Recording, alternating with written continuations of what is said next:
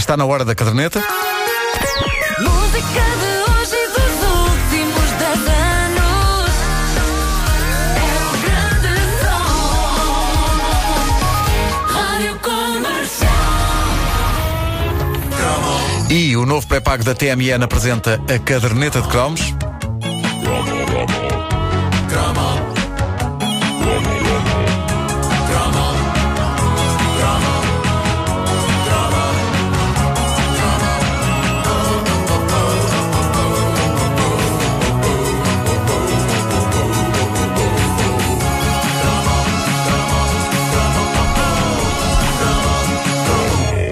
Estávamos no final dos anos 80 quando tudo o que julgávamos saber sobre televisão deu uma brutal reviravolta. Foi ali a terminar a década que prédios portugueses começaram a ter as suas primeiras antenas parabólicas.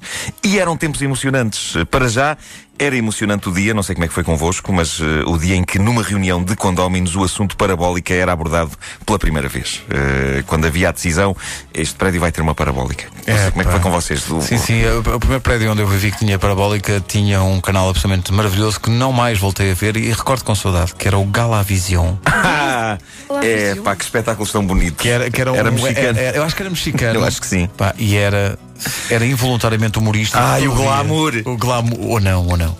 Pá, Galavision era extraordinário. Pois e é. também havia aqueles canais de música alemães. Sim, sim, sim. Viva. O Viva. O Viva, sim, Viva, sim, sim. Exatamente. Mas eh, geralmente as reuniões de condomínio são. eh, Possivelmente a instituição mais secante de toda a história da humanidade. Reuniões de condomínio são o tipo de coisa que mata aos poucos. Mata uma pessoa. Eh, eu lembro-me que uma, uma parte considerável dos meus cabelos brancos se devem aos inesquecíveis tempos em que fui administrador do condomínio de um prédio em Benfica em 1997, naquela que foi a minha primeira casa comprada com o meu dinheiro. Quer dizer, casa é uma palavra ambiciosa, aquilo era uma espécie de armário. Mas o que é certo é que foi esse armário que me proporcionou esta minha experiência de liderança. Experiência desastrosa, diga-se de passagem. Eu não te no- consigo imaginar, de facto, no- como administrador de condomínio. eu era um fantoche, eu não passava de um fantoche. Eh, Quem tomava as decisões eram os meus vizinhos que já lá viviam há mais tempo. Eu só dizia, aham, pois se calhar é. Pois, aham."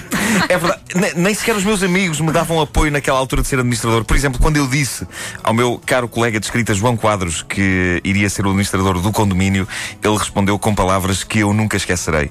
Todos estes anos depois, ele disse: Mas como se tu nem és capaz de administrar um par de sapatos?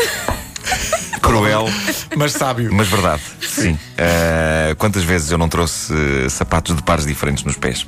Bom, voltando às parabólicas, quando elas entraram neste país em força no final da década de 80, eu ainda vivia em casa dos pais e ainda não tinha de ir a reuniões de condomínio. Nada nesse universo interessa quando vivemos em casa dos pais. O que interessa saber, nessa altura, é que há alguém que paga as contas por nós e ponto final.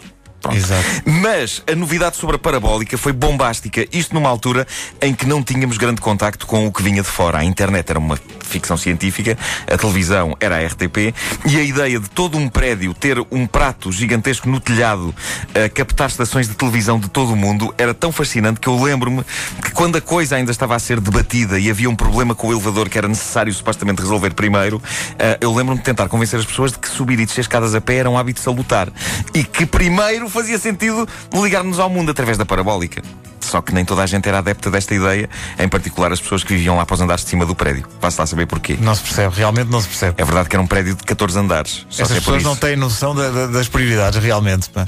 Quem morava no oitavo andar, o que, é- que é que custava subir e descer aquilo? Não se percebe. gostava. Não é como é que o Bruno dizia, é, faz bem à saúde. por de Claro, Deus. exercício. O que é, o- que é importante é, é, de facto a parabólica. Claro. Isso é isso é e o que eu sei é que daí a uns meses tínhamos parabólica e todo um novo mundo de programação abrindo-se perante os nossos olhos fascinados. Se bem se lembram, Portugal chegou a ver o Sky One, o famoso canal das séries, eh, antes dos senhores da Sky terem percebido que o dito canal era precioso demais. Dava aos Simpsons!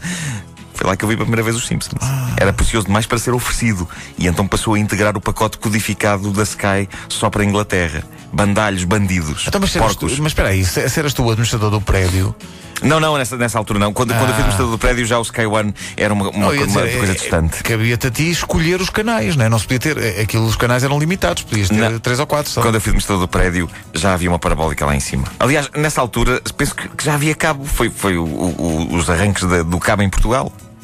Agora, no tempo da parabólica, canal favorito, evidentemente, era o Super Channel. Super Channel, Super Channel. onde podia ser visto o programa desse mito vivo que é Nino Fireto.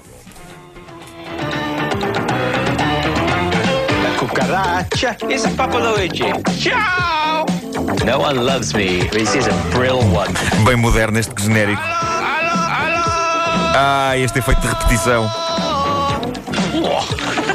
Okay, okay, okay. Pop, pop, pop, pop, pop music. Okay, okay, okay. Pop, pop, pop music. Okay. É. Ai, que. Hello, great show lined up here today. But first, first, first, but first off, my special guest today. Bah, E era isto, podia ficar a ouvir isto, eh, pronto, Nino Fireto era visto Nino em duas Fireto, modalidades. é o Music Box passava na RTP2, mas os privilegiados ainda ouviram via satélite uns tempinhos, graças às primeiras parabólicas que ornamentaram os telhados de tanto prédio. Eh, era uma época, lá está, em que cabo era um militar. Não é? Exatamente. Era só. Ou então era um fio, era uma espécie um de. fio, sim, sim, sim. Não era mais do que isso. Fibra- e, e fibra ótica, então, era uma coisa. Mas isso é para, é para pôr nos óculos. Uh, Fireto era uma espécie de versão mais cepidada e arrojada de Adam Curry, o apresentador que nos abriu os horizontes nessa experiência falhada, mas inesquecível que foi a Europa TV, o canal pan-europeu tinha um espaço de emissão na RTP2 e que já teve direito, aliás, aqui ao seu próprio cromo. Nino Fireto não se limitava a apresentar videoclipes, o homem era um one-man show, fazia sketches, transformava-se em personagens várias e durante algum tempo usou um penteado oitentista merecedor de grande respeito, nem que seja porque não era qualquer um que teria a coragem de o usar de tão espantosamente ridículo que era. Nino chegou a ser grande nos anos 80 e no princípio dos anos 90, uma celebridade europeia que, tal como o Adam Curry, recebia cartas dos quatro cantos do mundo, incluindo Portugal. Portugal, claro. Mas numa das reformulações do Super Channel, canal que começara por chamar-se Music Box e, e começou por ser a resposta da Virgin, de Richard Branson à boa velha MTV, eh, numa das eh, reformulações do Super Channel, Fireto viu o seu programa ser exterminado e a sua fama eclipsar-se de um dia para o outro. Acho, dizia-me a Patrícia que ele ainda fez qualquer coisa na MTV, mas hoje ele faz o programa da manhã diariamente numa rádio local britânica. Ah, colega, então lá. É nosso colega, ele está na Exeter FM a esta hora. Eh, precisamente a esta hora. E ainda com é- estes separadores.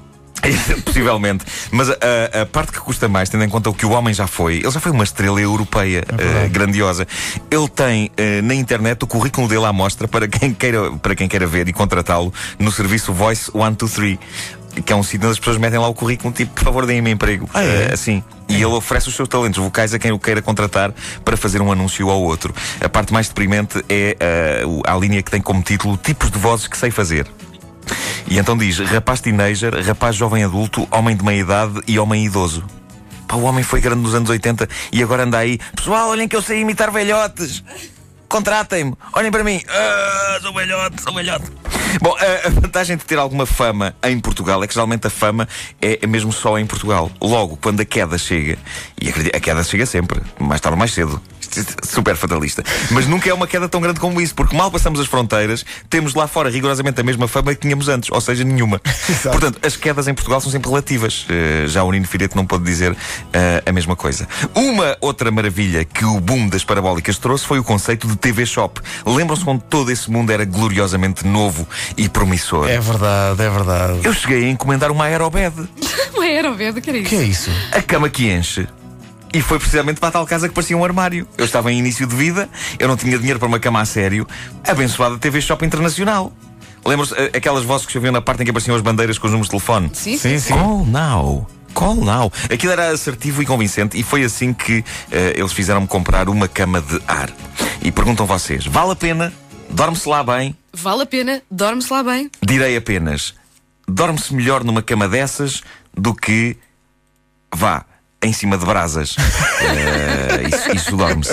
Isso É assim tão bom. É, é. Nesse, nesse aspecto, é. só tens que pensar nisso quando estás em cima. Mas é verdade, nessa Eu altura realmente podia estar deitado em cima de brasas e, e era pior. Era pior, nessa altura que apareceu de facto o conceito de TV Shop. Mas olha, a propósito dos, dos heróis do- dos, dos, dos programas de música que víamos eh, via satélite, eu vou aqui publicamente pedir-te um cromo.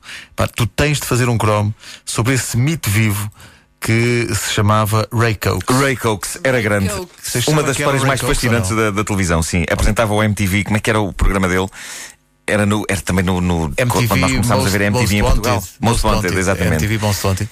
E era tão, mas tão talentoso como apresentador É de verdade. televisão. E, e- e- e teve uma das mais espetaculares autodestruições eh, em frente de à câmara carreira, de sim. sempre Em da direto. história. Eh, Um dia desses sabemos contar a história. Ray Cokes, um dia destes Vai no- ter o seu cromo, na caderneta. Pá, é essencial. A caderneta de cromos é uma oferta e o novo pré-pago da TMN.